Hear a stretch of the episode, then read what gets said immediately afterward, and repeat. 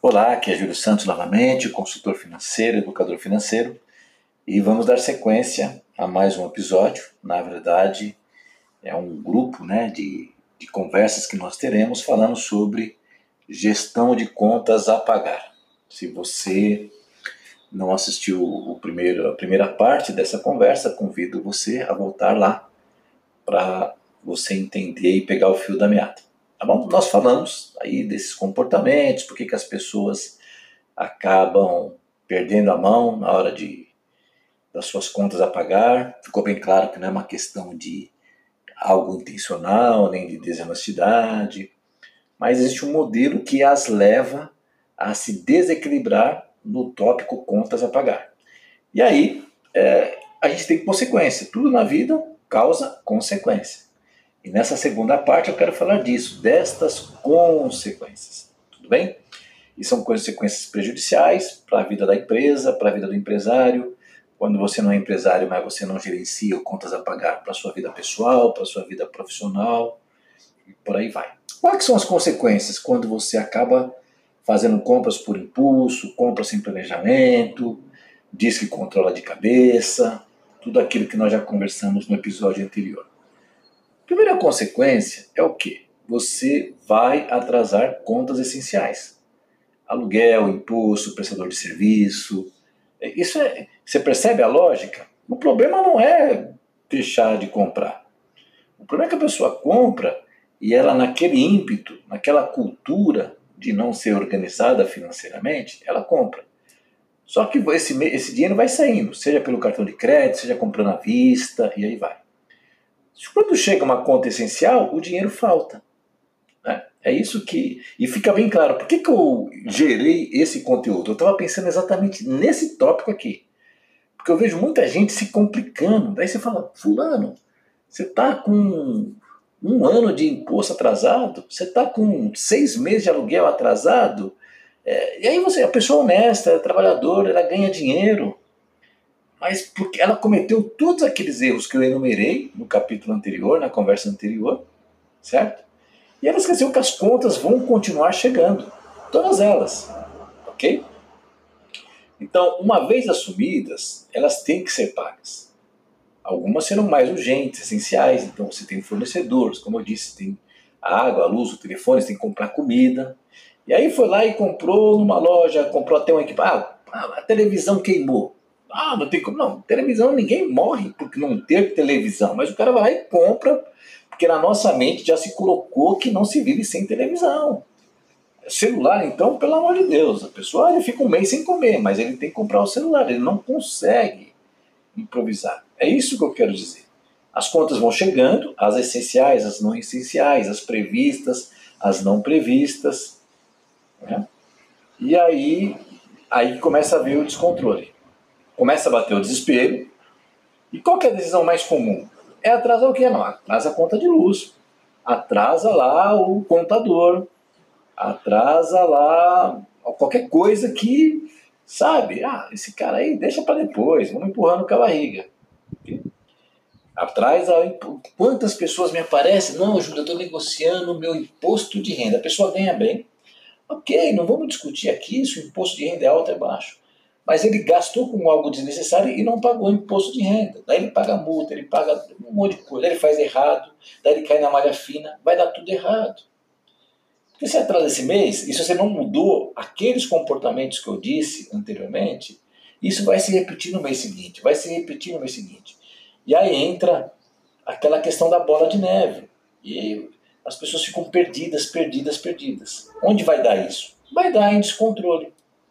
Então, você está entendendo que eu, é, eu não quis falar que as pessoas, e não é essa a ideia, as pessoas são honestas, elas querem pagar, quando elas compram, elas querem pagar.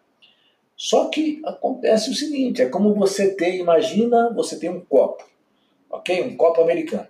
De um lado. Esse copo americano é a sua renda, ou a renda das pessoas, ou o prolabore, ou, ou o lucro de uma empresa. Faturamento, vamos dizer aqui, que dentro do faturamento ele paga as contas. Então, de um lado você tem um copo americano. Do outro lado, você tem uma garrafa de refrigerante de 2 litros, que é todas as contas que você fez, todos os compromissos financeiros que você fez. Eu te pergunto, Se você despejar esse refrigerante 2 litros no copo, vai caber? Não vai caber. Tá bom? É isso que eu quero. Então, essa é a primeira consequência, que a partir daí a coisa desanda muito. Qual que é a segunda consequência? Você vai desperdiçar muito o seu tempo.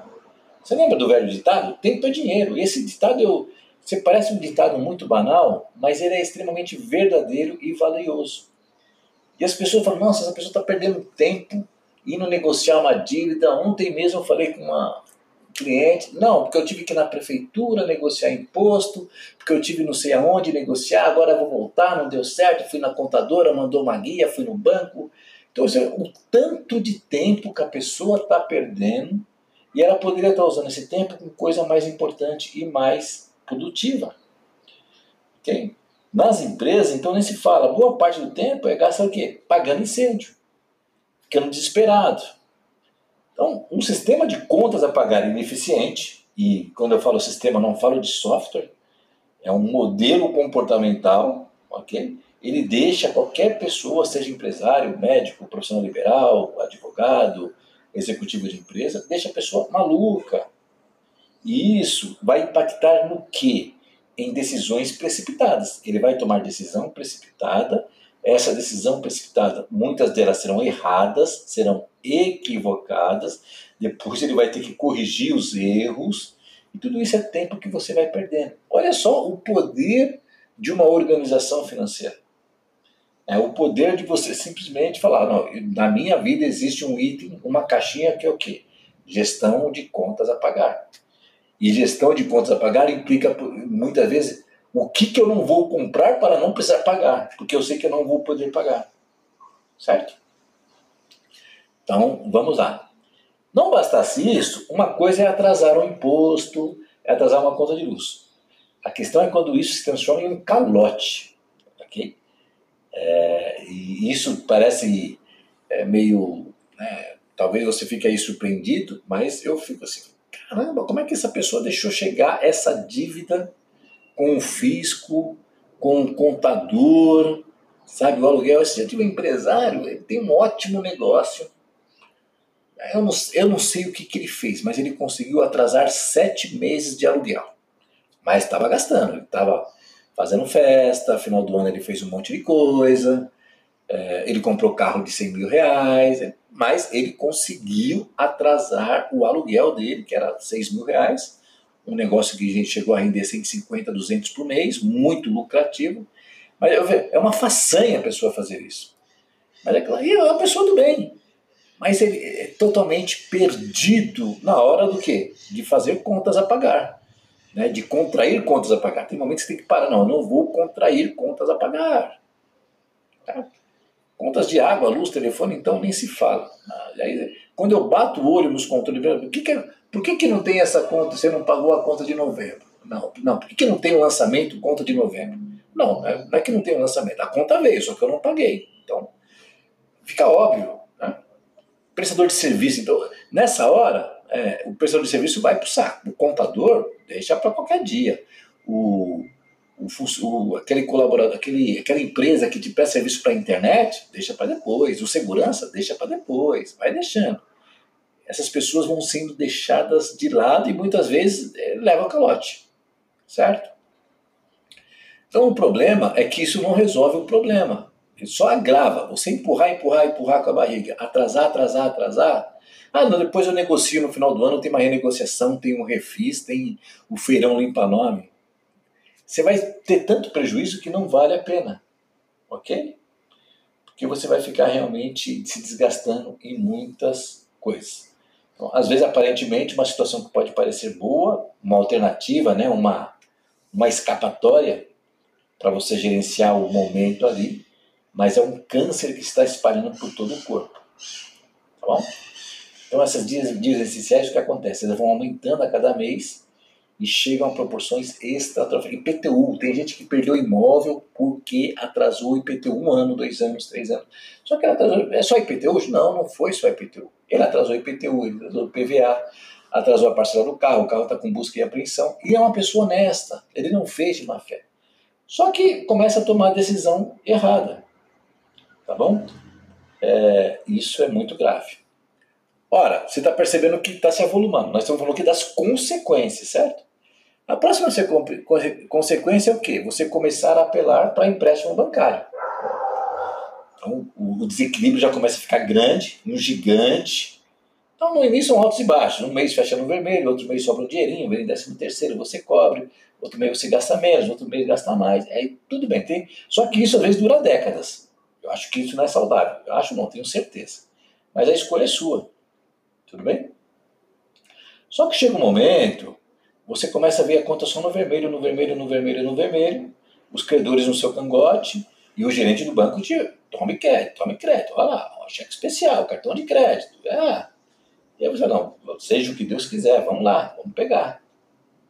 Começa a usar primeiro o cheque especial, daqui a pouco estoura o cheque especial, pega um pequeno empréstimo, pega um consignado, pega um CDC, quando a empresa dá duplicata em garantia, dá o faturamento em garantia, vende a alma, na verdade. Ok? Começa a comprar produtos desnecessários para agradar o gerente, uma capitalização, um seguro, que, olha, é dinheiro perdido. E a cratera começa a se formar. Então, um pequeno buraco se transforma numa grande cratera, cratera financeira. Certo? Ok, e, é, e, vamos lá. Só que as pessoas querem resolver. Eu digo, eu vou, eu vou, gravar um podcast sobre os grandes erros, e um dos grandes erros, a pessoa continua querendo resolver sozinha. E ela está perdida, ela tem que pedir ajuda. Né? Mas o que acontece? Chega um momento que ela começa a abrir mão dos seus recursos próprios, seus bens pessoais. Então a Célia Bispo, nossa diretora, esse dia começou a atender uma moça que ela falou: ó, eu tenho uma boa receita, mas me endividei tanto que eu vendi o carro, baixou minha qualidade de vida, tirei os filhos da escola particular, reduzi o valor. Então ele começa a abrir mão, abrir mão de coisas boas que ele conquistou. Isso não é só empresário, não. Né? É, é com muitas áreas. É claro que existem algumas pessoas que não têm nem aí com as dívidas, viu? Pela minha experiência, tem muito muito cidadão aí que ele dando, ele vai fazendo dívida e continua e continua, e dá calote aqui, dá calote ali. Mas a pessoa que quer pagar, que, que é íntegra, ele que construiu o patrimônio honestamente, fala, não, tá bom, eu construí, agora eu vou me desfazer do patrimônio para honrar meu compromisso. Tem outros que não, ele vai abrindo novos CNPJs, ele vai fazendo rolo, ele compra o carro no, no nome do parente, aquelas coisas que você já sabe, e a vida vai seguindo. Tá bom? Aliás, esses mais desonestos, que dão calote e tal, e de maneira descarada, são os que vivem reclamando do governo, da política, da carga tributária, são os que mais, né, mas são os mais corruptos também, os mais desonestos. Mas isso aqui não é o nosso assunto para agora, tudo bem? Estou falando de pessoas íntegras, que são a maioria das pessoas, elas são conscientes das suas responsabilidades. Então, o analfabetismo financeiro, ele faz você tomar decisões erradas. É, é, você fazer algo sem pensar, sem refletir. Ou você reflete, mas você julga. Ah, que esse educador financeiro está falando para eu ser miserável? Não, não estou falando para ser miserável. Não estou falando para você ser um muquirana. Não estou falando isso. Não, não, não distorça as minhas palavras. Certo? Vamos lá. Comprometido em reverter a situação, como eu disse, ele vende seu carro, vende sua casa, começa a vender bens pessoais, ele reduz a sua retirada mensal na empresa, ele muda o padrão de vida com a família. E não era para acontecer, afinal ele batalhou para conquistar. E isso vai realmente é, minando muitas coisas na vida de qualquer cidadão. E aí vai gerar a próxima consequência. Qual que é a próxima consequência? Desmotivação o que eu estou apresentando aqui para você é, uma, é um drama. Assim, parece isso aqui descrevendo como, como, como quem trabalha, é, ok, tá, tá dando para enxergar, mas imagine, a pessoa no seu dia a dia ela não percebe essa, toda essa situação. E aí ela se vê é, num ambiente de desmotivação. Porque eu vejo que o brasileiro é criativo, é trabalhador, o empresário é empenhado. ok Isso é um fato. Não dá para mentir. Isso a gente vê no dia a dia. Mas é uma pena que nós vejamos, principalmente muitas empresas ou muitos funcionários públicos, por exemplo. Né? Muitas pessoas ganham 20, 30, 40 mil por mês, passar por problemas financeiros exatamente porque é, eles cometeram esses erros. Tá bom? Então, é o cara que trabalha, é o primeiro a chegar na empresa, é o último a sair, ele se dedica, mas ele está sofrendo é, com os seus problemas financeiros, e aí não existe motivação, não existe pique que sobreviva. É, talvez você ouça aí um ruído que começou a chover aqui. Não, dá para interromper agora, já estou falando 15 minutos. Mas vamos continuar. Certo? Então não há motivação. E aí o desânimo começa a aparecer, desânimo, pessimismo, e aí vai. Isso quando não chega a uma depressão. Quantos casos? E aí afeta um montão de coisas. Então, veja as consequências né, de um, apenas um tópico. Eu estou falando de gestão de contas a pagar. Quando a gente não fica atento ao gerenciamento de nossas contas a pagar, eu vou colher frutos amargos. Frutos que realmente vão ter impactos profundos, não só impactos financeiros. Não só uma inadimplência, a trazer a conta, deixei de pagar. Isso é a pontinha do iceberg. Certo? Então vamos encerrar por aqui essa segunda parte. Espero que você pense nisso, você resolva se curar se você se encaixa. Se você não se encaixa, ótimo, que bom. Se sinta feliz por não estar nessa, nessa leva de pessoas que estão nesse contexto e siga adiante. Vou te pedir para compartilhar nosso conteúdo, para comentar, mandar suas mensagens, estar conosco. E logo mais eu vou gravar a terceira parte, que é o que? O momento da virada. Como reverter isso? Como e por quê? Certo? É essa a resposta que eu quero te passar. Um grande abraço, até o nosso próximo episódio.